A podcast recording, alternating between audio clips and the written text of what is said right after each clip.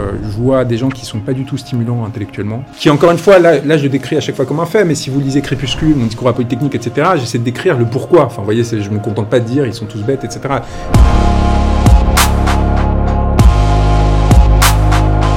Enfin, il y a quelque chose de l'ordre de l'impuissance et du ridicule qui, qui commence à sidérer. Vous voyez bien, hein, Macron, il fait ça parce qu'il a besoin de se faire réélire. Donc, enfin, il, fait toute la pantalonnade qu'on a vue euh, dans, les semaines qui ont précédé le conflit. On crée de la violence, et je peux vous dire que les milliers de Kalachnikov qui ont été distribués dans la rue euh, de Kiev des principales villes ukrainiennes, de la même façon que celles qui avaient été distribuées dans les Balkans, de la même façon que celles qui ont été livrées en Syrie, elles vont, en fait, naturellement revenir sur notre territoire.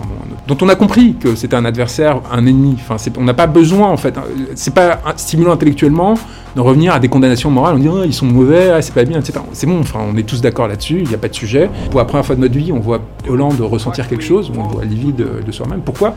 C'est pas parce qu'il y a des Francs qui, sont morts, c'est juste parce qu'il a peur que son gamin soit dans la foule. quel était l'intérêt de la France? Dans ce conflit. Qu'est-ce que pouvait apporter la France dans ces discussions, dans ce processus de paix qu'il voulait mettre en place? Aucune. Et c'est là où on voit la différence avec un, un vrai homme d'État, quel que soit euh, ce qu'on peut penser de, de qui, est, qui, est, Erdogan. Alors que Macron, on voyait bien qu'il n'avait rien à dire. Qu'est-ce qu'il disait juste Non, on fait pas la guerre tout de suite, comme un, comme un enfant un peu, un peu perdu. C'est intéressant que ça crée une réaction sociale. Je pense qu'il s'attendait pas du tout, hein, parce que ça crée une, sorte de, de, réprobation sociale si importante, le fait d'utiliser le terme d'abondance. Nous vivons, et cela pas simplement depuis cet été, ces dernières années, au fond, la fin de ce qui pouvait apparaître comme une abondance.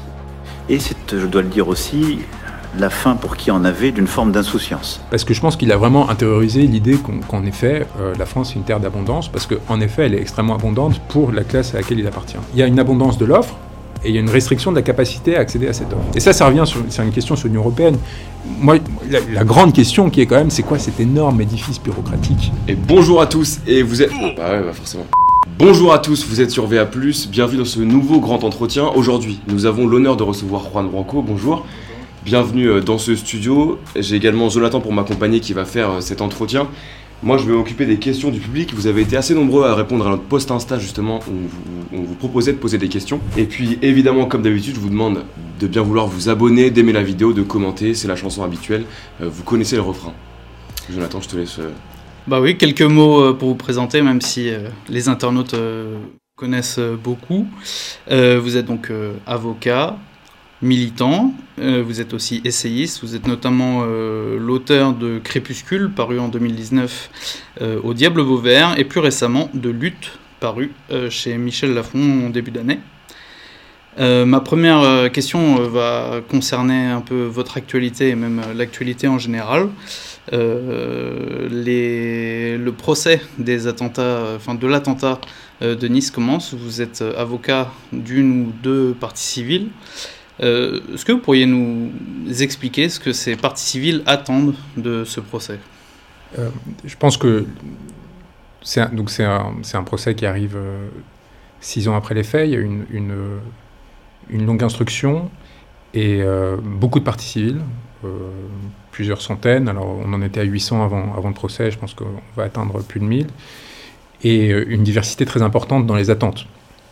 Ça va, je pense, euh, des plus cyniques financières, euh, à la fois de la part des parties civiles et de leurs avocats, parce que on a des avocats qui ont jusqu'à 100 parties civiles qui sont rémunérés par l'État, via l'aide juridictionnelle pour chacune d'entre elles, pour l'ensemble de la durée du procès, qui va être extrêmement long, quasiment 4 mois et une attente de la part d'une partie des parties civiles d'avoir des indemnisations. Donc vous avez parfois des listes longues comme le bras, c'était le cas cet après-midi, vous avez euh, à peu près tous les membres d'une famille, d'une personne qui aurait été victime direct ou indirect, qui sont greffés à la procédure pour obtenir de l'argent. Vous avez euh, des parties civiles qui euh, sont en attente d'explications, et, euh, elles vont pas en avoir probablement parce qu'il y a eu, euh, de façon assez opportune, je trouve, une différenciation de deux procédures. L'une qui concerne ceux qui auraient entouré le, la personne qui a commis cet attentat, et euh, de l'autre les responsabilités euh, de l'État, euh, de la municipalité, des, différentes autorités qui avaient la charge de la sécurisation de cet événement quelques mois après des événements pour le moins dramatiques en France et qui appelaient à une certaine prudence. Et c'est une instruction qui est évidemment, comme par hasard, au point mort. Le, préfet qui était en charge du territoire euh, a été euh, promu à l'inspection générale des finances, donc euh, de là où vient Emmanuel Macron, le corps le plus prestigieux de l'État.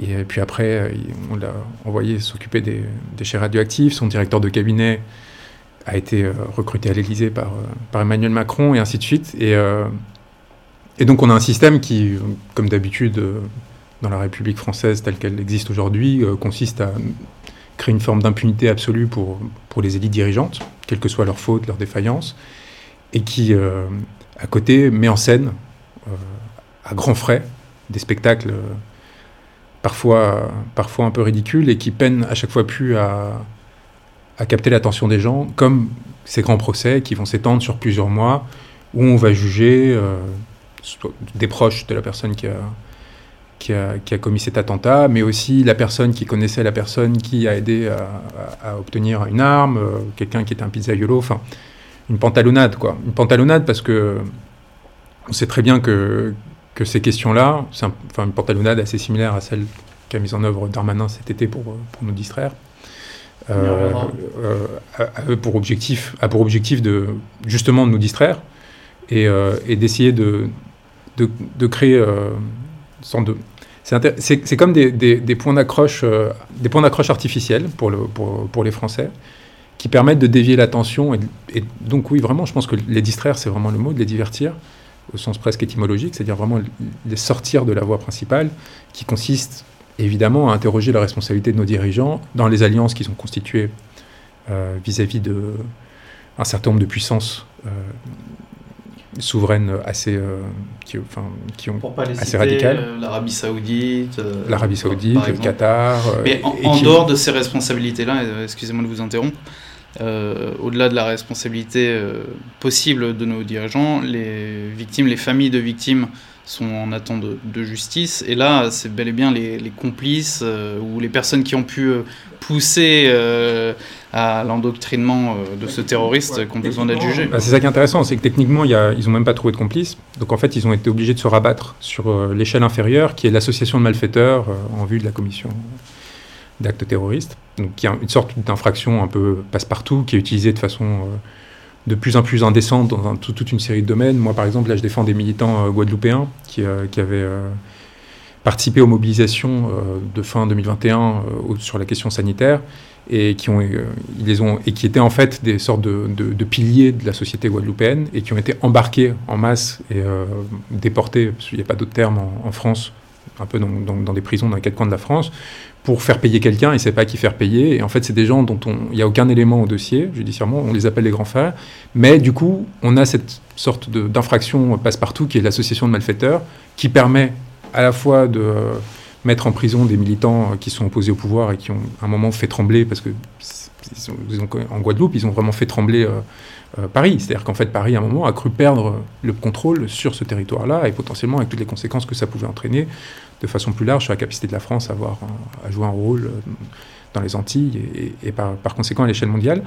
Ou, dans le cas actuel de l'attentat de Nice, bah, de, de monter des sortes de, de procès-spectacles qui vont, qui vont distraire la population. Et encore, franchement, je suis pas sûr que les gens s'intéressent vraiment à ces procès. On l'a un peu vu euh, de façon assez triste par rapport au, procès du 13 novembre, ce truc de, de 8 mois interminable, qui faisait qu'à la fin, les gens ne comprenaient plus vraiment quels étaient les enjeux, pourquoi est-ce qu'on mettait en place ces mobilisations, etc. Et pour revenir à la question des partis civils, et on se retrouve avec, avec des partis civils qui, euh, qui ont des, des envies très différentes. Il y a par exemple des gens euh, qui, ont, qui ont fait des crises psychotiques après, euh, après l'attentat. C'est-à-dire par exemple quelqu'un qui, vient porter secours, euh, un ce qu'on appelle dans le jargon juridique aujourd'hui un primo-intervenant. C'est-à-dire qu'il arrive tout de suite après l'attentat, il voit des corps écrabouillés, euh, parce que c'était vraiment de la chair, enfin de la chair en bouillie. C'était pas l'effet d'un camion de, de, ce- de cette taille-là. C'est pas juste, ça tue pas quelqu'un, ça, ça l'oblitère littéralement.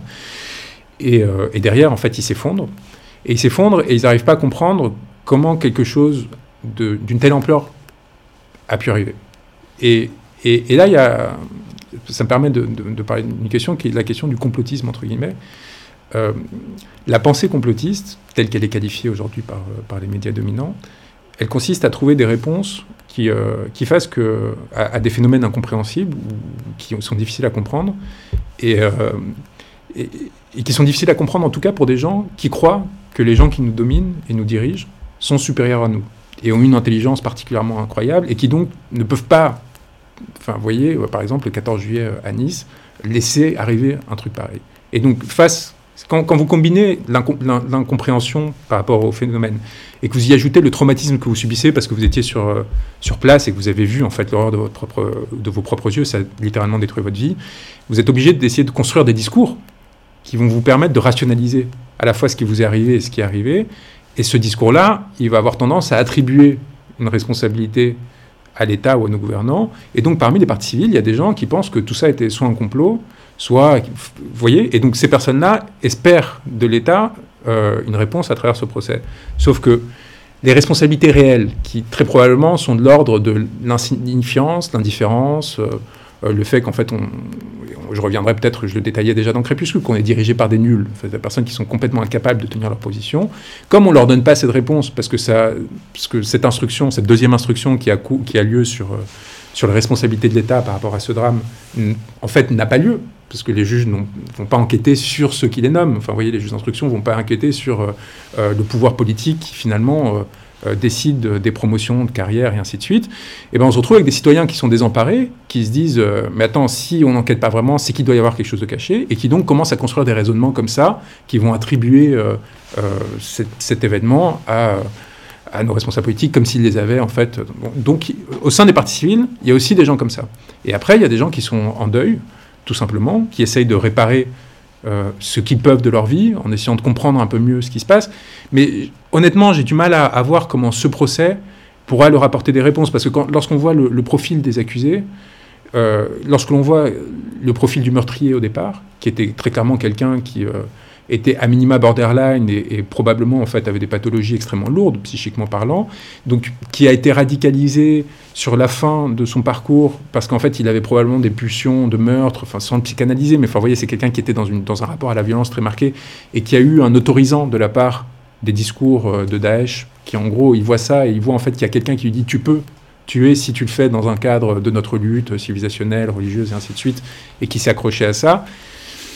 En fait, vous pouvez aller voir le pizzaiolo d'à côté avec qui il a parlé de je ne sais quel délire parmi je ne sais combien de délires depuis des années. Mais euh, moi, ce qui m'intéresserait, ce serait plutôt d'aller parler et d'avoir devant moi le procureur de Nice qui, lorsqu'il est dénoncé par sa femme parce qu'il la tabasse au quotidien depuis des années et qu'il décide de lui mettre un rappel à la loi après avoir fait une audience où il dit est-ce que vous vous engagez, madame, à mieux vous comporter à la maison et est-ce que vous engagez, monsieur, à, à- à moins faire de mal à votre femme? Enfin, c'est lui que j'ai envie d'avoir. euh, euh, devant moi et lui dire mais la France c'est ça la France c'est un pays où en fait vous pouvez frapper au quotidien une femme et, euh, et avoir un rappel à la loi où on rappelle à la femme qu'il faut qu'il faut mieux se comporter et vous le laisser en liberté sans surveiller sans essayer de comprendre quels sont les ressorts de cette violence et qu'est-ce qui potentiellement en fait peut amener cette personne qui aujourd'hui frappe quelqu'un demain en frapper un autre voire à étendre son espace.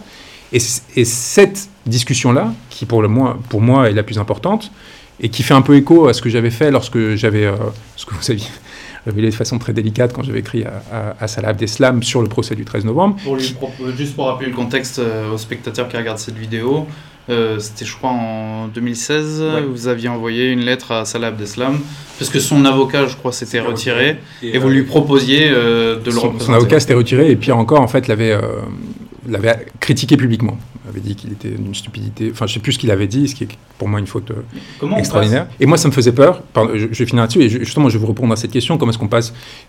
J'avais peur qu'en fait, euh, le procès du 13 novembre devienne ce qu'il est devenu, en fait, c'est-à-dire quelque chose où on est face à un mur qui, et, que ça ne serve à rien, en fait. Et cette nécessité de le faire parler me semblait essentielle pour préserver, en fait, la, la force de la fonction judiciaire. Et comment on passe de l'un à l'autre?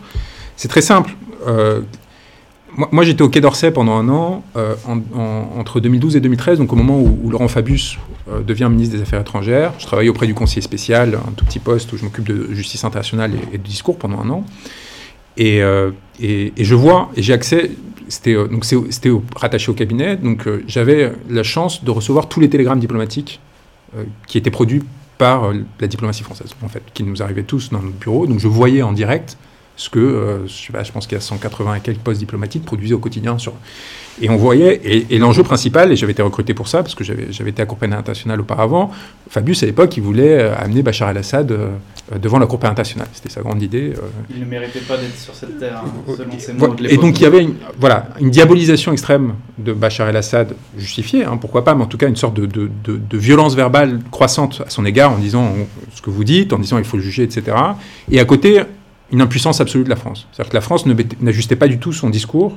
Euh, et moi, je voyais au quotidien les retours du terrain. Enfin, donc, euh, et je voyais très bien qu'en fait, on faisait rien pour, euh, pour empêcher ce qui était en train de se passer. Et pire, on s'appuyait et on se, des télégrammes diplomatiques de, qui arrivaient de l'Élysée donc le conseiller diplomatique de l'Élysée qui allait en Arabie Saoudite rencontrer le prince Bandar, qui était à l'époque euh, euh, en charge de la sécurité nationale. Donc en gros, c'était lui qui, gérait le dossier syrien, qui était la personne la plus puissante avant le coup d'État de, de, MBS, donc de l'actuel euh, prince héritier. Et, donc on avait, euh, on avait ce télégramme diplomatique où en gros le, conseiller diplomatique de l'Élysée se félicitait avec euh, l'ambassadeur de l'époque, Besancenot, euh, du fait que le prince Bandar lui disait vous inquiétez pas, on gère les livraisons d'armes. Donc en fait on leur envoyait les armes à l'Arabie Saoudite pour qu'ils les distribuent en Syrie, en échange de quoi les Saoudiens nous envoyaient des millions et des millions. Donc ça nous permettait de maintenir notre industrie d'armement tout en théoriquement pesant sur le conflit en Syrie. Donc on, les on leur écoulait des armes et on avait un allié qui pour nous agissait euh, sur place. Et, en gros, les télégrammes diplomatiques expliquaient que 80% des forces armées sur le terrain étaient contrôlées par l'Arabie saoudite et les 20% restants par le Qatar. Et, moi, dans ma naïveté, hein, j'avais, euh, j'étais très jeune, j'avais 20, 22 ans. J'allais voir le conseiller AMNO, donc euh, AMNO, donc Afrique du, Afrique du Nord, pardon, ANMO et Moyen-Orient, du ministre. Et je lui disais, mais attends, enfin, l'Arabie Saoudite. Enfin, je veux dire, euh, il est probablement euh, très sympa, euh, habillé à l'occidental, fait comme si en fait c'était quasiment un laïc ou compagnie, mais on est vraiment en train de donner à l'Arabie Saoudite le contrôle de facto sur ce territoire-là, et on, et on pense que ça va bien se passer. Et j'avais fini par. en fait, évidemment, j'avais pas de pouvoir, j'étais trop jeune à, l'époque. Enfin, vous voyez, enfin, moi je faisais ce qu'on me demandait. Et j'ai quand même fini par démissionner. J'étais parti à Yale dans la foulée parce que en laissant une lettre que j'ai gardée, enfin j'ai gardé la copie, en disant on, est en train, en fait on va ramener le sang chez nous. C'est-à-dire qu'à force de livrer des armes à des groupes extrémistes et terroristes, c'est à l'époque aussi où, où, mon ministre va dire que Al-Nusra, finalement, c'est presque un allié. Enfin, vous voyez, qui était quand même. C'était euh, Al-Qaïda euh, en Syrie. Enfin, je veux dire, c'était quand même. Euh, et, et, donc, on est sur une logique où on est en train de produire un effondrement qui a fini par se matérialiser euh, avec Charlie Hebdo. Ça, c'est la partie Yémen, mais bon, ça revient un peu au Maine, puis après le Bataclan, puis après euh, euh, ce qu'on a vu par la suite. Et à aucun moment, on a d'interrogation sur. Encore une fois, on en revient à ce truc critique, et c'est ça que j'aurais voulu poser comme question dans, enfin, dans les procès de l'attentat du 13 novembre c'est on a créé un effet, un effet d'appel d'air. C'est-à-dire qu'on dit il y a un diable qui est quelque part sur Terre. Évidemment, tous les imams radicaux s'engouffrent pour parler à l'EG de France en disant même votre ministre dit que c'est le diable sur terre, sauf que lui, il fait rien. Donc, allez-y, venez avec nous. Nous et nous, on a des. Euh, et donc, il y a Daesh qui, en fait, réussit à récupérer quand même beaucoup, beaucoup d'Occidentaux, et notamment beaucoup de Français comme ça. Ils vont là-bas, ils sont radicalisés, les Abaoud des compagnies. Et après, évidemment, ça revient à un moment. Vous faites un peu porter la responsabilité des attentats euh, à l'Occident. La France, plus que sur les terroristes sur notre élite politique. Sur notre élite politique. Moi, ce qui m'intéresse, c'est euh, lorsque vous dirigez un pays, lorsque vous avez une responsabilité au sein de l'État, vous devez en assumer justement les conséquences. C'est-à-dire que pour moi, c'est ce que je disais dans, l'entretien écrit que, que, je vous ai donné, qui, qui, qui, est lié à, cette, cet entretien vidéo, euh, la, politique, ça, doit avoir un rapport au sacrificiel. Il ne s'agit pas juste euh, d'avoir accès aux ordres de la République, à tout le confort qui vous permet de rencontrer les gens les plus intéressants de la Terre, de voyager, nourrir, euh, tout frais payé, ainsi de suite. Il faut à un moment donné lorsque vous vous engagez au nom de votre pays, que vous puissiez, enfin que vous soyez en possibilité d'en payer les conséquences. Ce qui s'est passé en France depuis très longtemps, notamment parce que la France n'a pas été en guerre directe, en tout cas sur son territoire depuis, euh, depuis des décennies, c'est qu'on a des élites politiques. Je trouve qu'en fait le système politique français a tenu à peu près jusqu'au moment où les, les, derniers résistants sont morts. Enfin, il y a quelque chose en fait de l'ordre de la transition, donc des gens qui ont connu en fait la guerre, qui ont su ce que c'était justement que d'avoir à reconstruire, de tenir un pays, et à partir du moment où ces personnes, cette génération, cette dernière génération un, y compris avec tous ses défauts, hein, quelqu'un comme Pasqua n'était pas un idéal politique du tout, mais il savait en fait le rapport qu'avait le politique au sang et, et, le coût qu'avait la politique. Vous vous retrouvez en fait avec des dirigeants, à partir, c'est ce qui correspond à la phase de médiocrisation du personnel politique qui nous a qui était en reproché par notre pays, à partir grosso modo de Nicolas Sarkozy, même si déjà Chirac était déjà dans l'entre-deux, mais il avait fait la guerre d'Algérie, enfin il y avait encore quelque chose de l'ordre de, du, ressentir de ce que peut être la grande histoire. Euh, on, se retrouve avec des gens en fait qui, pensent que, que, que la France est un acquis, qu'en fait qu'il n'y a, pas de, a pas de risque particulier à, lui faire faire ci, ça, ça, que finalement c'est un, amas de ressources qu'on peut se contenter de piller, redistribuer, rendre et ainsi de suite, et que tout ça n'implique aucun effort particulier, qu'après eux, il y aura quelqu'un, avant eux, il y a quelqu'un, et qu'entre-temps, en gros, il suffit de se gaver, etc. Et pour moi, pour un pays comme, comme, comme la France, c'est ça la question principale aujourd'hui. Et la question secondaire, je pense que c'est la déstructuration de notre société, qui amène en effet et là, encore une fois, je suis désolé, qui, est le plus responsable entre, disons, il est mort, on ne peut pas le savoir, qu'il était complètement fou, euh, enfin, comme celui euh, de l'attentat de Nice, qu'en effet, ce, qu'on voit au dossier, à travers le dossier, c'est quelqu'un qui en fait allait de crise, euh, c'est quand même quelqu'un qui, mettait des, des, bâtons de bois dans, le vagin de sa femme pour, pour, la, violer et pour la, détruire. En fait, c'est quelqu'un qui avait vraiment un rapport à la pulsionalité, à la violence extrêmement ancré. Comment quelqu'un comme ça, on le laisse gambader comme si de rien n'était, jusqu'au moment où il tombe sur cette vidéo de Daesh, euh, ou ces vidéos et ces contenus de Daesh, qu'on a laissé produire, voire qu'on a aidé à produire indirectement de par euh, notre attitude géopolitique, et, que par ailleurs, après, bah, on laisse en fait la porte ouverte à ce qu'ils mettent en place ce massacre, parce qu'on euh, n'a pas sécurisé le truc, parce que... Donc il y a des défaillances tellement enchaînées que je trouve ça bien plus intéressant à interroger que d'essayer d'aller chercher d'une part le pizzaiolo du coin euh, qu'on est en train de juger en ce moment, mais d'autre part, plus généralement, la responsabilité d'un acteur politique adverse comme peut l'être Daesh, dont on a compris que c'était un adversaire, un ennemi. Enfin, on n'a pas besoin, en fait, c'est pas stimulant intellectuellement de revenir à des condamnations morales en disant ah, ils sont mauvais, ah, c'est pas bien, etc. C'est bon, enfin, on est tous d'accord là-dessus, il n'y a pas de sujet. La question, c'est comment est-ce qu'en fait, on essaie, nous, en tant que société, de devenir plus forts pour ne pas se retrouver dans une situation de ridicule comme celle qu'on a connue. Euh, après les attentats du 13 novembre, on a cru que, enfin, en chantant Barbara dans Les Invalides, on était en train d'envoyer une réponse symbolique euh, qui euh, allait d'une part euh, nous permettre de nous réconcilier en tant que société, et d'autre part inquiéter, nos ennemis, parce que par ailleurs on envoyait trois bombes à l'aveugle, parce qu'on ne même plus, on savait même pas qui bombardait, mais juste pour le principe, il y a quelque chose de l'ordre de l'impuissance et du ridicule qui, qui commence à sidérer et qui, je pense, les, forces françaises, euh, notamment en Irak et je pense euh, par exemple à la bataille de Mossoul, ont apporté un effort concret euh, contre l'État islamique. Enfin, Moi, ce que je sais, c'est un vrai effort de l'armée française. Il n'y a, pas de contribution à la victoire.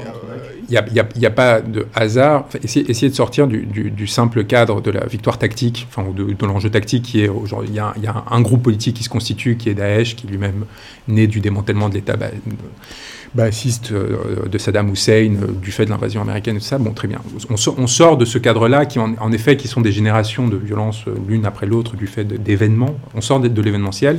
On voit très bien qu'on a, on a un rôle politique délétère, encore une fois, de la part de nos élites, qui, à la fois par un pensée, c'est un peu comme sur, sur l'Ukraine c'était sidérant.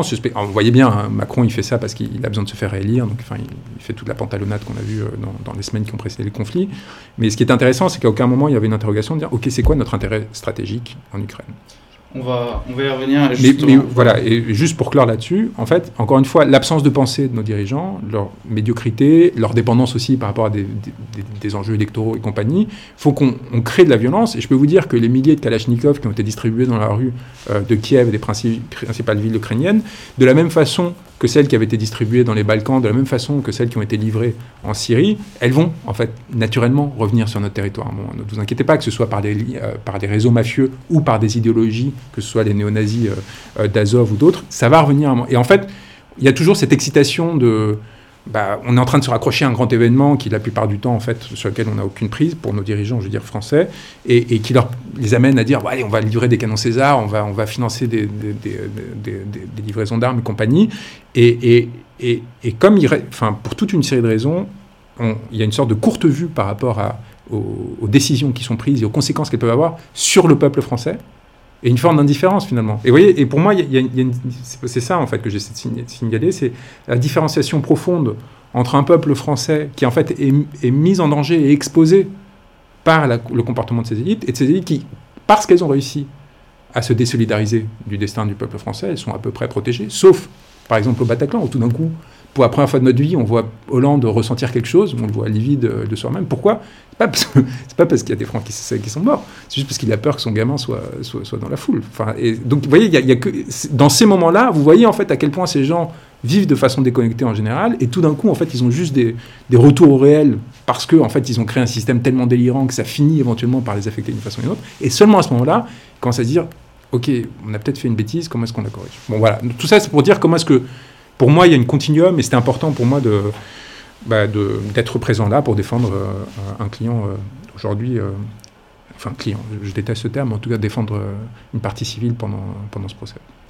on vous je rappelle qu'on avait posé des questions à nos abonnés sur Instagram et vous parliez à l'instant du président de la République. Alors j'ai une question de Prom Canopy qui nous dit est-ce que vous avez déjà parlé avec Emmanuel Macron? Non. J'ai euh, vu en 2013 à Sciences Po, donc euh, au tout début de, sa carrière technocratique à l'époque, il était secrétaire général adjoint d'Élysée. Il donnait une conférence à Sciences Po. Euh, c'était la première fois qu'un conseiller du président de la République s'exprimait en son nom propre. Ça arrivait jamais. C'était déjà quelque chose. au tout début du mandat de, François Hollande. Et, il nous avait livré une sorte de, bouillie très énarchique, euh, où il essayait de mêler des références intellectuelles de gens qu'il n'a visiblement pas lus, du genre euh, Benjamin Constant, Tocqueville, donc, qui étaient que des, références d'ailleurs de droite libérale, euh, ce qui m'avait déjà interpellé en me disant mais il y a quelqu'un qui ne cite que des trucs de droite et c'est censé être le nouveau visage croissant de, la gauche, alors que par ailleurs il est banquier chez Rothschild et ainsi de suite. Enfin, il était banquier chez Rothschild. Et par ailleurs, c'était très mauvais. Il y avait vraiment un truc de. Et je me disais, mais si. Et donc, je me souviens, j'ai encore le post Facebook de l'époque, de 2013, je me dis, si c'est ça la nouvelle figure montante euh, on a vraiment un double problème à la fois pour la gauche en tant que telle et pour la France, enfin pour nos élites entre guillemets, parce que s'ils se laissent avoir par un, imposteur pareil, c'est que c'est une difficulté. Et non, j'étais reçu notamment à l'Élysée en, décembre 2017, donc peu après euh, son élection par Ismaël Émélien euh, et, un, de ses conseillers sur l'affaire Assange, à l'époque où je défendais encore Julian Assange, pour essayer d'obtenir l'asile en France. Et, euh, et, pareil, c'était fascinant. C'était avant qu'ils sortent leur. Euh, je ne sais pas si vous vous souvenez de ces séquences où, euh, en gros, à l'époque, Ismaël, un conseiller spécial d'Emmanuel Macron était vu comme et présenté comme le grand héros intellectuel, brillantissime. Il y avait plein d'articles hyper élogieux pour lui, Ismaël Emilien, voilà, exactement comme comme il avait fait pour Emmanuel Macron avant, le Mozart de la finance. Et, donc il y avait une sorte d'aura comme ça. Et, et, là, je me retrouve face à. Je me souviens très bien. Donc, et c'était dans le bureau, l'ancien bureau d'Emmanuel Macron, celui qu'il avait occupé quand il était sous Hollande à l'Élysée. Emilien l'avait récupéré. Et, et, je me souviens, au milieu de l'entretien, de m'être dit, mais ce mec, s'il se retrouve, euh, je sais pas, face, face à un ambassadeur russe, ou enfin, il, est, pas, il est mort, c'est, on est mort. Enfin, c'est-à-dire qu'en fait, il, il, était c'était tellement, encore une fois, insuffisant. Donc je parle même plus de l'écart avec euh, l'appareil propagandiste, parce que tout ça s'est révélé quand il a, eu la malheureusité de publier un livre avec, euh, avec Amiel. Il faut jamais faire ça, il faut jamais découvrir ses cartes. Enfin, vous voyez, là jusqu'ici, il avait cette aura extraordinaire. Il publie un bouquin, il est invité à Matinale de France Inter. Et là, on a une succession de banalités, mais tellement sidérantes que même Léa Salamé s'est rendu compte qu'il était nul, c'est dire, c'est quand même compliqué. Et, euh, donc moi, quelques mois avant, j'avais eu droit à cette expérience et je m'étais franchement inquiété euh, pour, mon pays, quoi, parce que j'étais face à quelqu'un qui essayait de négocier euh, la suppression sur Wikileaks d'un certain nombre de documents pour éventuellement des trucs qui, enfin, j'étais là, mais, mais, absurde. Et il avait fini l'entretien en me disant, mais vous savez, il y a des gens qui pourraient pour qui ça pourrait mal finir si vous parce qu'en gros c'était les Macron Leaks et donc il y avait cinq, les mails de cinq conseillers jeunes donc quelques jeunes de l'Élysée il y a Pierre Persson je pense et il y avait des informations intimes sur eux. Donc en gros il essayait de me faire un chantage affectif sur le fait que si si Wikileaks maintenait ces informations, il pourrait peut-être se suicider. J'ai regardé Ça faisait dix ans que quasiment que Julian Assange était enfermé dans, une dans 20 mètres carrés, euh, entouré par des dispositifs de surveillance délirants de la CIA, du FSB compagnie, des menaces de mort et tout. Et je l'ai regardé, j'ai regardé, j'ai mais vraiment, enfin, vous êtes sérieux? Enfin, vous êtes en train de me dire qu'il y a peut-être euh, une sorte de, député euh, sans, aucune importance qui, va commettre irréparable, alors que vous avez un héros de, la démocratie qui est en train de mourir devant vos yeux depuis dix ans et que vous faites rien pour pour le sauver. Et, donc voilà, et par ailleurs, euh, j'étais euh, depuis 2012 en gros, parce que euh, Richard Descoings, qui était alors directeur de Sciences Po, m'avait vraiment essayé de faire de moi une sorte d'élève modèle. C'est Raphaël Baquet qui raconte ça dans son livre sur, sur lui. Enfin, il me considérait un peu comme l'élève modèle de Sciences Po et compagnie. En fait, il avait essayé de m'infiltrer dans, tous les réseaux qui allaient constituer la Macronie, parce que Richard Descoings, donc, qui était directeur de Sciences Po meurt brusquement en avril 2012, donc euh, quasi, le 4 avril, je pense, donc euh, à New York, dans une situation juste après avoir rencontré le secrétaire général de l'ONU. Obama lui rend un hommage, tout un truc complètement hallucinant. Et, j'ai déjà raconté cette anecdote, mais, c'était à la veille d'entre deux tours. Et en fait, du coup, il, il était une tête de réseau énorme. il était conseiller d'État. Il avait constitué avec Sciences Po une sorte de machine à attraire les personnes puissantes et à les placer dans différents endroits. Donc il y avait toute une sorte de commerce euh, des, cours à Sciences Po en échange de, retours d'ascenseurs euh, et de mobilisation et de lutte contre la Cour des comptes, des histoires un peu, euh, mais qui font la, vérité de notre notre devenir politique. En fait, c'est sur ça que les journaux devraient au, quotidien enquêter, écrire et compagnie. Sauf que ça demande évidemment un investissement beaucoup plus important que juste se contenter de rapporter ce que racontent les politiciens du coin et, de monter en épingle la, polémique du moment. Et donc, et donc, et donc cette personne-là avait constitué ce réseau-là qui se retrouve en fait bah, la tête coupée au moment où il meurt brusquement, de façon imprévue. Et il va y avoir un effet d'attraction vers Emmanuel Macron qui va en fait leur donner un sens. C'est-à-dire qu'il va, il va, s'appuyer sur...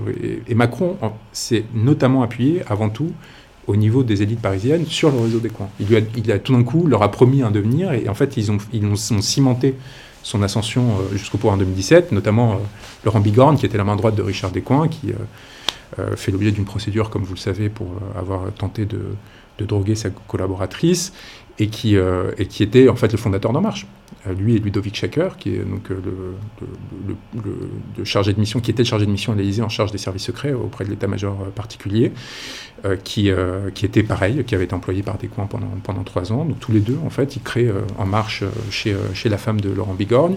Aujourd'hui, Schacker fait l'objet de plusieurs enquêtes parce qu'il a fait disparaître le, coffre de Benalla, parce qu'il a essayé de m'intimider en, venant chez moi après l'affaire Griveaux pour essayer de, de, tout simplement de, faire pression sur moi. Et donc il a été exfiltré au ministère des Armées, c'est magnifique là aussi. Vous, voyez, vous faites l'objet de procédures pénales, vous, vous, violez la loi de façon éhontée et vous retrouvez euh, placardisé, entre guillemets, euh, euh, à l'ex-ministère de la Défense. Et, et Bigon, entre-temps, était devenu président d'Institut Montaigne, donc il avait mobilisé tout le CAC 40 pour, à son tour, mobiliser euh, aider, aider, des coins. Et je ne sais plus pourquoi je vous parlais de, de Sciences Po, mais... Euh, C'était simplement si vous aviez rencontré Macron. Et voilà, donc, donc en fait, du, on m'a proposé de, de, travailler avec lui à partir de 2012. En fait, euh, à partir de 2012, peu après la mort de Descoings, son ex-femme, enfin sa femme, sa veuve, pardon, Nadia Marie Descoings, qui est aujourd'hui au tribunal administratif de Paris, me propose de, de, le rencontrer alors qu'il était secrétaire général de l'Élysée elle me propose aussi de rencontrer quelqu'un qui va être important pour lui, qui, était à l'époque patron de l'APE, c'est un truc que personne connaît, c'est l'agence de participation de l'État. C'est ce qui gère en fait toutes les prises de participation d'État dans les entreprises publiques. Donc en gros, les SNCF et compagnie, donc qui donne des instructions à toutes ces entreprises pour dire vous allez faire ci, vous allez faire ça. Et, qui, euh, et, donc tout ce réseau commence à se mobiliser à partir de 2012 pour appuyer des, euh, Macron. Et je refuse net en fait tout de suite. Pourquoi? Mais parce que, parce que je vois bien quelqu'un qui, qui a une idéologie qui est complètement libérale, euh, qui, est, complètement contraire à, ce que, moi je commence à développer euh, à cette époque. Euh, je vois des gens qui ne sont pas du tout stimulants intellectuellement, c'est-à-dire que qui n'ont ont pas vraiment de vie, ou alors qui traversent la vie. C'est quelque chose sur lequel je suis déjà beaucoup revenu, sur l'absence en fait d'attirance réelle que ces mondes produisent. À moins, à moins vraiment de pas. C'est-à-dire que euh, au moment, je me souviens, au moment où je rencontre Marie, euh, Nadia Marie Descoings, pardon, euh, où elle me parle de, Macron et du fait de travailler avec lui ou avec David Azema, je revenais juste du Congo, du Nord Kivu, où j'étais parti pendant un mois pour faire un, reportage pour, pour le monde diplomatique sur, sur des groupes armés, le M23, un groupe armé qui essayait de prendre Goma.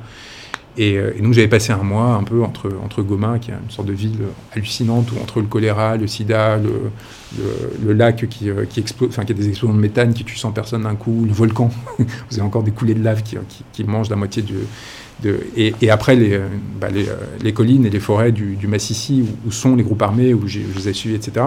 Vous revenez et on vous propose de, travailler avec des gens qui en fait sont, sont pas brillants, contrairement à ce qu'on pense, qui sont juste des, des technocrates un peu obsédés à l'idée de dîner mondain en dîner mondain, de construire une carrière, etc ça n'a pas une attirance fondamentale et en tout cas ça ne justifie pas de renoncer à un début de conscience politique que je commençais à développer à cette époque. Je venais de participer à la, campagne de Hollande parce que j'avais euh, euh, j'avais été un grand militant contre la loi Adopi qui à l'époque prévoyait de couper des connexions Internet en masse pour ceux qui téléchargeaient euh, sur le peer-to-peer, que je trouvais être une aberration. J'ai mobilisé beaucoup le milieu du cinéma auquel appartient mon, père, qui est producteur du cinéma, pour essayer, essayer de lutter contre ça. Et Philippe Etty m'avait un peu pris comme ça en me disant bah voilà, on, va supprimer Adopi. Et évidemment, au bout d'un mois, ils avaient renoncé, comme ils avaient renoncé à toutes les. Et donc j'avais déjà vu en fait déjà l'horreur de, de ce qu'allait être la Hollandie, un peu avant tout le monde, euh, de l'intérieur. Ces, euh, Hollande qui quand même avait fait une réunion avec tous les experts, entre guillemets, et conseillers euh, de sa campagne, une grande réunion dans le 7e, je ne me souviens plus, et, en levant la coupe avait dit, je sais que vous êtes là pour des postes, ne vous inquiétez pas, vous en aurez. Enfin, c'était devenu ça la politique. Et donc vous, vous avez 22 ans, vous avez, vous avez une forme d'idéal politique, bah, c'est sûr que bah, ça ne fait, pas très envie, quoi, tout simplement. Pour certains, euh, c'est leur idéal politique, hein, donc pourquoi pas.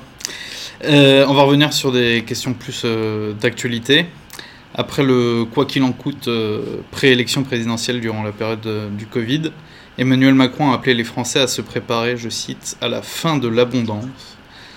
À quoi faut-il s'attendre selon vous? Je pense que c'est intéressant, parce que c'est intéressant que ça crée une réaction sociale. Je pense qu'ils ne s'attendaient pas du tout hein, à ce que ça crée une, sorte de, réprobation sociale si importante, le fait d'utiliser le terme d'abondance. Parce que je pense qu'il a vraiment intériorisé l'idée qu'en effet, euh, la France est une terre d'abondance, parce qu'en effet, elle est extrêmement abondante pour la classe à laquelle il appartient. Il y a énormément de ressources qui sont concentrées entre très peu de mains, ça a déjà été répété de mille façons. Mais surtout, en fait, du coup, ça les aveugle sur le fait que une grande partie de la population vit sous un régime organisé de restriction. C'est pas, pas juste, il y a des riches et il y a des pauvres. Non, c'est, c'est-à-dire qu'en fait, le, quotidien euh, du- d'un Français, c'est, il y a une abondance de l'offre et il y a une restriction de la capacité à accéder à cette offre. Et en permanence, il faut calculer, est-ce que je peux avoir ça, est-ce que je peux avoir ci, etc. Donc il y avait vraiment un contresens absolu. Si vous êtes un président euh, démocrate, enfin, si vous, si vous êtes censé représenter la plus large partie de la population, vous êtes en train de leur dire le contraire de, de leur vécu le plus profond. Et, et c'est tout aussi peu une erreur que lorsqu'il disait euh, il y a ceux qui ne sont rien. Il y a, enfin, vous voyez, c'est, c'est- en fait, ça, ça révèle à chaque fois dans quel monde ils vivent et leur, euh, leur, leur rapport en fait qui est constitué de façon naïve. Ou quand il disait que lui aussi il avait connu la, je sais pas si la pauvreté ou la précarité, parce qu'en gros il avait que 1000 euros par mois quand il était étudiant. À une époque, il y, a, il y a 20 ans en plus, je veux dire même pas, même pas aujourd'hui, on est, sur des choses où, il est très sincère en fait, il n'y a pas de là-dessus, il n'y a, pas du tout de, provocation ou de, quoi que ce soit, c'est juste que lui et son entourage sont, dans une situation qui est, infernale. Après, c'est un- un niveau de lecture, mais moi, le niveau de lecture, euh, comment j'ai compris la fin de la- la l'abondance, c'est euh, ne pas avoir de l'électricité 24 heures par jour, c'est ne pas pouvoir se chauffer correctement, et euh, vers, vers quoi on peut se diriger? On voit déjà en République tchèque, en Italie, au Royaume-Uni, où il y a des mouvements sociaux qui sont en train de se constituer d'importance. Ce que nous, en France, on a vu que le les- le peuple français était somme toute euh, assez apathique euh, durant la crise du Covid. moi je pense. Mon interprétation, c'est quoi? C'est euh, le- les gilets jaunes ont été un, un mouvement fondateur à l'échelle mondiale, pas seulement française. Pourquoi? Et ça me permet de répondre à votre question. Euh, je pense que c'est peut-être le, le- le- le truc le plus important que, que j'ai à dire aujourd'hui. Euh, on est sur une phase de transition énergétique. C'est-à-dire, en fait, on est en train de passer d'un modèle de société à un autre, parce que les modèles de société sont toujours déterminés par la façon dont on produit de l'énergie et la quantité d'énergie disponible. C'est une chose très simple.